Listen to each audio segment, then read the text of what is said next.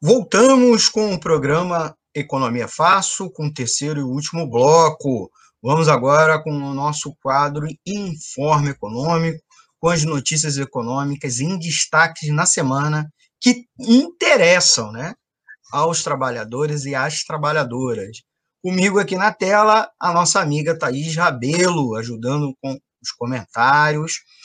É, vou botar aqui na tela a primeira notícia. Primeira notícia, Thaís. Bancos não aumentam prazo de empréstimo e pequenas empresas correm risco.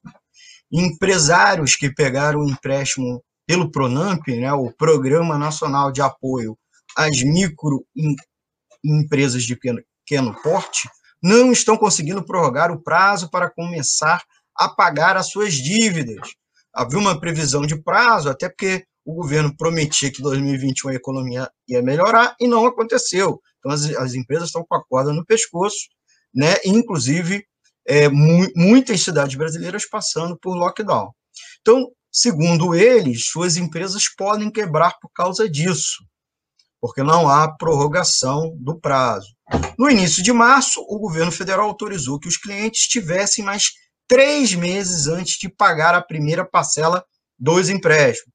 Com isso, a carência passaria de 8 para 11 meses, mas a prorrogação é automática. Os bancos podem oferecer ou não o aumento do prazo. Para alguns empresários, a carência já acabou. No caso de outros, a possibilidade de prorrogar o pagamento veio tarde demais as parcelas estão caindo, inclusive em débito automático, Thaís. De acordo com alguns bancos, a possibilidade de aumento de carência não se aplica porque os, os pagamentos já começaram. Quer dizer, quem já começou a ser cobrado nem pode, pode é, aderir a essa nova situação. Além da não prorrogação, quando se consegue né, é, esses, esses juros que são um absurdo para micro e pequena empresa. Se os bancos, se os bancos, inclusive, que são do governo federal, Caixa Econômica e Banco do Brasil, não responderam, inclusive, as, eh, não responderam às empresas, muito menos farão a postergação. Né? E o que dirá os outros, os bancos privados, é, sem falar que o programa de proteção ao emprego, que já deveria já estar em vigor, e ninguém fala nada. Muitas empresas não têm dinheiro para fazer o pagamento dos funcionários até o dia quinto, é, quinto dia útil do mês. Né? Hoje é dia primeiro, talvez muita gente vai ficar sem salário daqui a alguns dias. Thaís, por favor.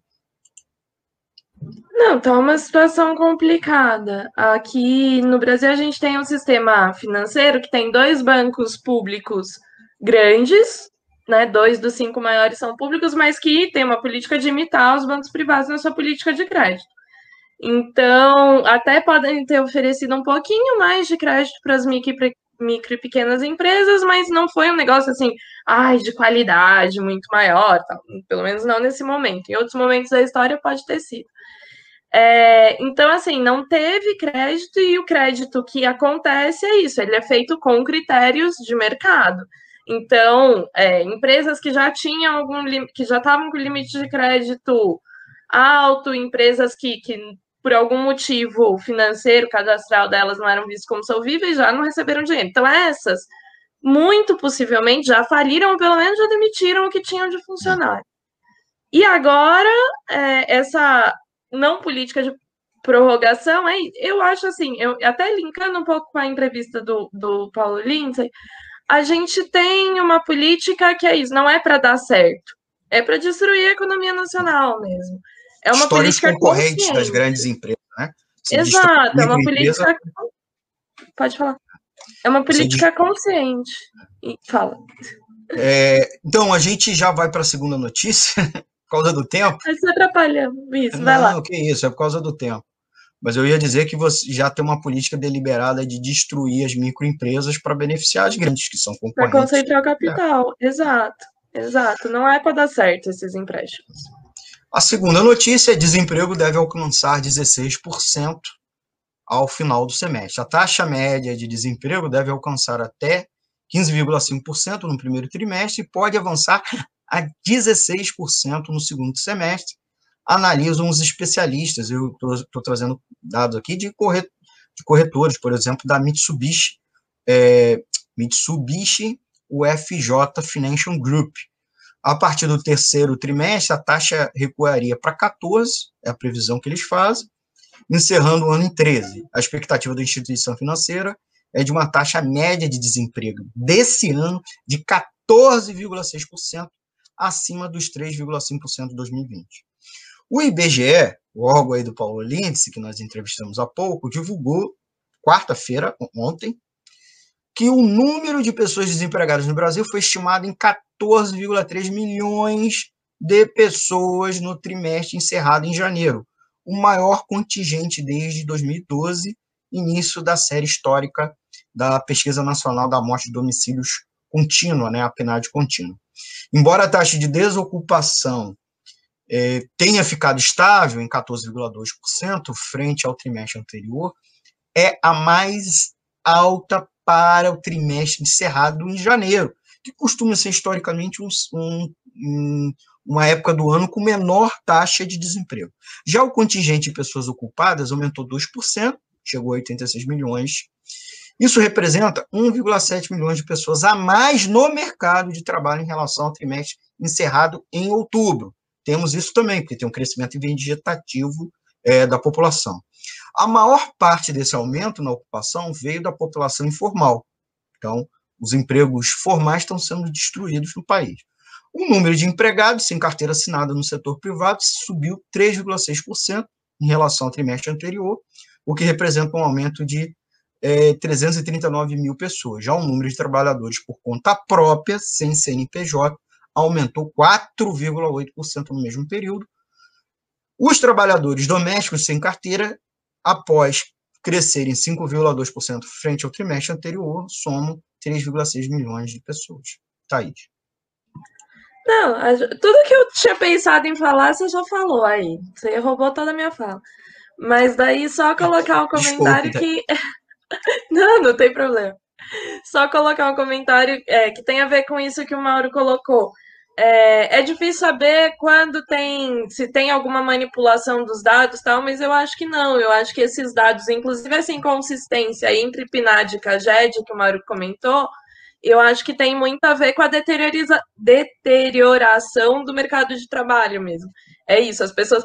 É uma, são, hoje em dia, boa parte da população está naquele nível que você pergunta para ela assim: ah, você está trabalhando? Ela fala, ah, é, não sei, porque eu trabalhei ontem, anteontem não, anteontem também não, amanhã não sei. Então, assim, tá uma, é, é uma situação de instabilidade que é o que caracteriza, né? Então, a taxa de desocupação às vezes não parece tão grande, mas não significa que as pessoas estão recebendo renda suficiente.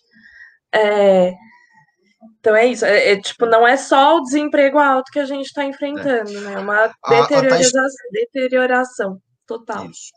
É, a Thais acabou de fazer uma menção, um comentário aqui que eu botei na tela, do Mauro Jesus, é vergonhosa a diferença entre o PNAD e os dados da CAGED, que é o Cadastro Geral é, de Empregados, é, este governo mente e desvirtua descaradamente. Eu estou falando isso porque o Paulo Guedes encheu a boca para falar que foi o maior CAGED em não sei quanto tempo, e os dados, no dia seguinte, os dados do IBGE desmontou aquilo tudo, né? Não adianta estar tá se gerando empregos se o número de empregos destruídos é muito maior, né? Vamos à terceira e última notícia. Terceira e última notícia. Nova Zelândia aumenta mínimo em imposto sobre ricos. É, estamos aí uma notícia na contramão de notícias negativas.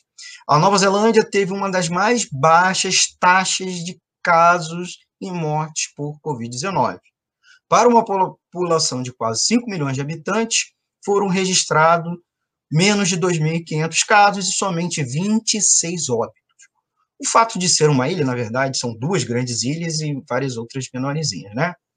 é, é, e razoavelmente isolada ajudou no sucesso, mas isso não teria acontecido se não fosse as ações do governo daquele país, que nós nem estamos aqui aplaudindo, só estamos dizendo que o Brasil poderia ter feito diferente. Não à toa que lá a primeira-ministra acabou sendo reeleita, que é a grande preocupação do Bolsonaro, né, 100% do tempo, e também do fã-clube dele. ela não hesitou, por exemplo, em fechar o país quando necessário e, acima de tudo, manteve comunicação direta com os cidadãos, coisa que o nosso presidente fez ao contrário, fez sim comunicação direta, fez aglomeração sem máscara e pediu para todo mundo se expor a tal gripezinha. Então, hoje, a Arden anunciou é, os passos para recuperar a economia. Né? Se preocupou primeiro salvar as pessoas, depois recuperar os empregos. E ela anunciou um salário mínimo, né? a elevação do salário mínimo para 20 dólares americanos por hora, certo? Aumento de 1,14 dólares. Serão beneficiados 775.500 trabalhadores e calcula-se que haverá um incremento na massa salarial anual de 216 milhões de dólares americanos. Essa conta é dólares americanos, sabendo que não é a moeda daquele país. O mínimo, salário mínimo por lá, já era um dos cinco maiores do mundo. Estão mostrando que, em vez de cortar salário, aumentar salário é a forma de recuperar a economia. Na outra ponta, a alíquota de imposto de renda para qualquer pessoa que receba mais de 180 mil dólares por ano, cerca de 2% dos habitantes subirá para 39%. A arrecadação deverá crescer, a estimativa é de 550 milhões de dólares por ano. Os números acima, né, que é, eu descrevi, dão uma ideia da baixa desigualdade no país. Enquanto cerca de 100 mil pessoas se enquadram na faixa com gastos mais altos, 175.500, cerca de 3,5% da população, recebe o salário mínimo. Ainda que com os problemas de alto custo das moradias e avanço da pobreza entre as crianças, a Nova Zelândia dá o exemplo de que, entre saúde e economia, ficou com os dois, diferentemente aqui do Brasil. Thaís. Ah, não, assim, a gente tem que pensar também que a Nova Zelândia está inserida no sistema de países uh, numa posição mais confortável que o Brasil, né? No sentido, tem, tem ali países nos quais ela pode investir e trazer dinheiro desses outros países para si, e isso permite também uma, uma proteção maior, inclusive para a classe trabalhadora da Nova Zelândia. Mas mostra que mesmo dentro do horizonte aí de um governo capitalista é, e de um governo que nem é de um dos países mais ricos do mundo, é de um país mais rico proporcionalmente que o Brasil, mas não de um país imperial, né, não de um dos líderes do imperialismo, mas consegue sim ter uma política racional que é o que não está tendo no Brasil. Inclusive, que é uma. Né, a política no Brasil ela é racional. Racional para quê? Para destruir, pra, um, né?